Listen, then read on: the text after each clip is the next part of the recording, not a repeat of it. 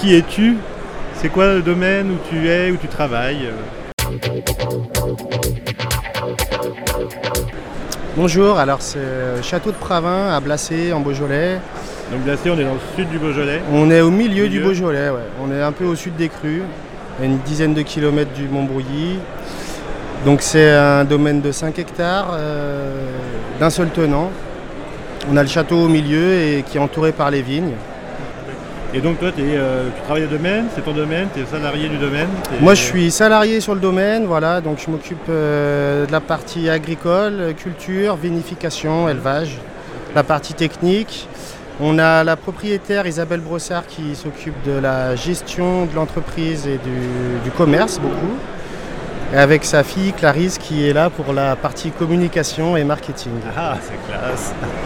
Et donc, euh, comment, comment on insuffle le bio dans le domaine? Est-ce que c'est quelque chose de récent au château ou est-ce que c'est quelque chose qui s'est fait naturellement ou qui s'est créé de façon un peu obligatoire? Je sais pas. Alors euh, bah, bonjour déjà. Euh, en fait effectivement euh, c'était une idée qui est très ancienne. Ma mère a hérité du domaine dans les années 80 et au début c'était un métayage donc on n'avait pas forcément notre, notre voix sur le mode de production, sur ce qui s'y passait. Et euh, le fait de vouloir faire quelque chose de respectueux de l'environnement, c'était une idée euh, depuis les années 90. euh, dès le début des années 2000, on avait envie de changer les pratiques.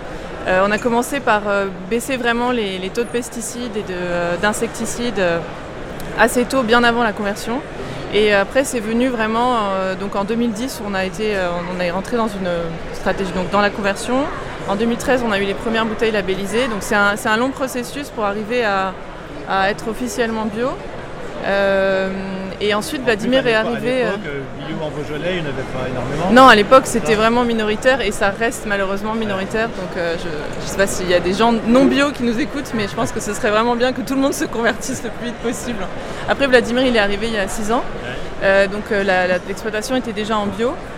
Et, euh, et donc, euh, moi, je, je trouve ça formidable que lui, il soit si impliqué et qu'il développe aussi euh, l'agroécologie, l'agroforesterie, qu'on se rapproche de plus en plus de pratiques biodynamiques. Donc, c'est- ça continue. Quoi. C'est quelque chose de récent? L'agroécologie? Euh, oui, c'est assez récent. Bah, Vladimir, toi si tu qui veux impulse ça? Ouais, j'impulse un peu, c'est un peu des petites folies. Donc je plante beaucoup d'arbres dans les vignes. On est à environ 200 arbres par hectare euh, en intraparcellaire. C'est essayer de faire de la culture sur Intra, sol. C'est-à-dire que tu mets des arbres dans les vignes Dans les vignes, ouais, vraiment au milieu des cèpes. des- ouais. Ouais, ouais, donc euh, sur les vieilles vignes, c'est mis un peu là où il y a des, des trous, des manquants. Sur les plantations, c'est carrément réfléchi euh, de manière euh, géométrique.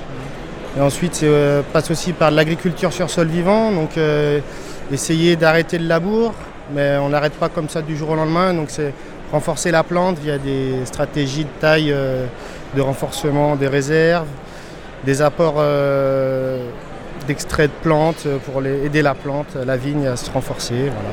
Et les vinifications, vous faites quoi? Vous intervenez euh, Les peu, vinifications- On fait, on fait ce qu'on peut. on fait- Non, bah, on rentre les raisins, euh, que des raisins bien sains, bien jolis pour les faciliter. C'est des vinifications en levure indigène euh, sans intrants, sans soufre également. Donc euh, on essaye de ne pas être trop interventionniste, mais quand même de bien surveiller et contrôler, parce que l'idée c'est, c'est quand même de faire du bon vin. Et voilà. Et les projets, alors, à moyen terme, à court terme, il y a des choses révolutionnaires euh, qui vont arriver ou, ou on continue sur la lancée et, euh, Je suis pas sûre qu'on croit vraiment à la révolution, c'est plus la réforme lente et progressive pour aller vers euh, bah, toujours mieux en fait. par rapport au temps, ouais. Bah, je pense que les, projets d'agroécologie, ça fait vraiment partie de cette évolution euh, progressive. Ça met du temps, les arbres ils poussent, euh, ça va mettre euh, peut-être 10 ans à voir vraiment le résultat.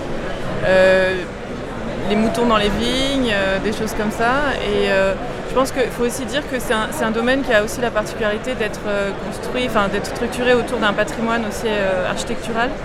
Euh, c'est un petit manoir euh, ancien, euh, médiéval, et donc il y a aussi cet ensemble à la fois l'écotourisme, la, la vigne, le respect de l'environnement, un, un- un îlot aussi de biodiversité au milieu des vignes parce que c'est un- c'est d'un seul tenant. Donc le projet c'est d'arriver à, à- à toujours euh, progresser sur cette unité en fait et inspirer les autres si possible. Ouais. C'est pas évident. Et donc, le rapport à la biogenèse, au collectif, aux copains et aux copines, c'est quoi? C'est euh, c'est pareil, c'est des réflexions pour, euh, bosser ensemble autour d'un verre, mais aussi peut-être des réunions, des rencontres, des retours d'expérience Ouais, bah, c'est beaucoup de rencontres. Pas pour ma part, en tout cas, ça fait trois ans que j'y participe. Et c'est beaucoup d'échanges, de rencontres, d'expériences. Et c'est bien de ne pas rester tout seul de, son côté. on a beaucoup de choses à partager et, à apprendre des autres. C'est super intéressant. Impec. Bah, bonne déguste, on va continuer. Merci. Merci.